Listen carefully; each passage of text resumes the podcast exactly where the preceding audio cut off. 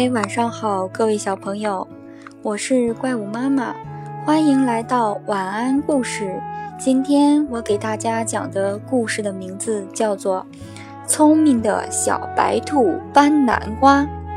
有一个秋天的早晨，小白兔很早就起床了，玩了一会儿，突然想，今天森林里的好朋友小猴、小熊和小刺猬要到我家来玩。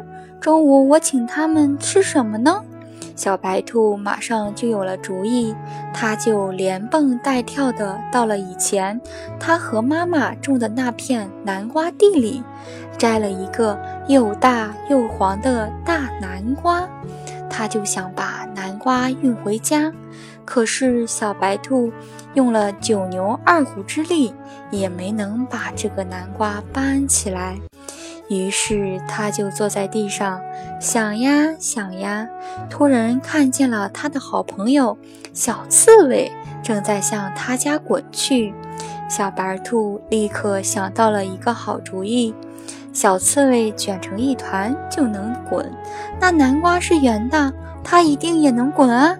小白兔叫住了小刺猬，他们俩一起把南瓜竖了起来，然后推着南瓜往小白兔家里滚去。这时，兔爸爸正在着急地在门口等待着。他想，小白兔这么早就到哪里去了呢？突然，他看见一个大南瓜正向他家滚来，把兔爸爸吓了一跳。他看见小白兔和小刺猬在南瓜后面跟着跑来，兔爸爸就明白了。这时，兔妈妈走出家门，兔爸爸对兔妈妈说：“你猜我们家的小宝贝是怎么把这个大南瓜运回家的？”兔妈妈看见门口的大南瓜，吃惊地问小白兔：“小宝贝。”你是怎么把南瓜运回来的？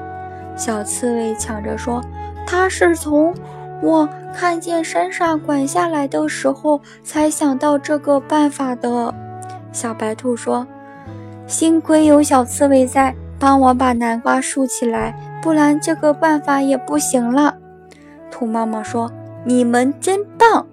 过了一会儿。小猴、小熊都来了，他们高高兴兴地进了小白兔家。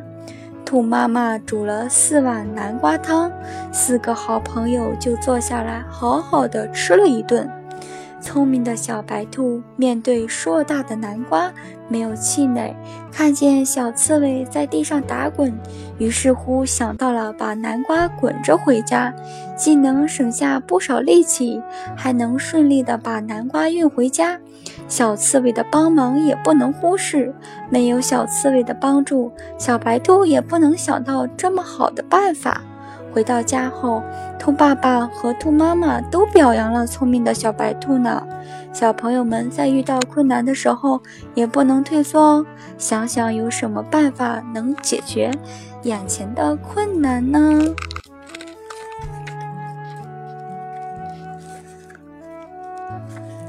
今天的故事就讲到这里喽，小朋友们，明天见。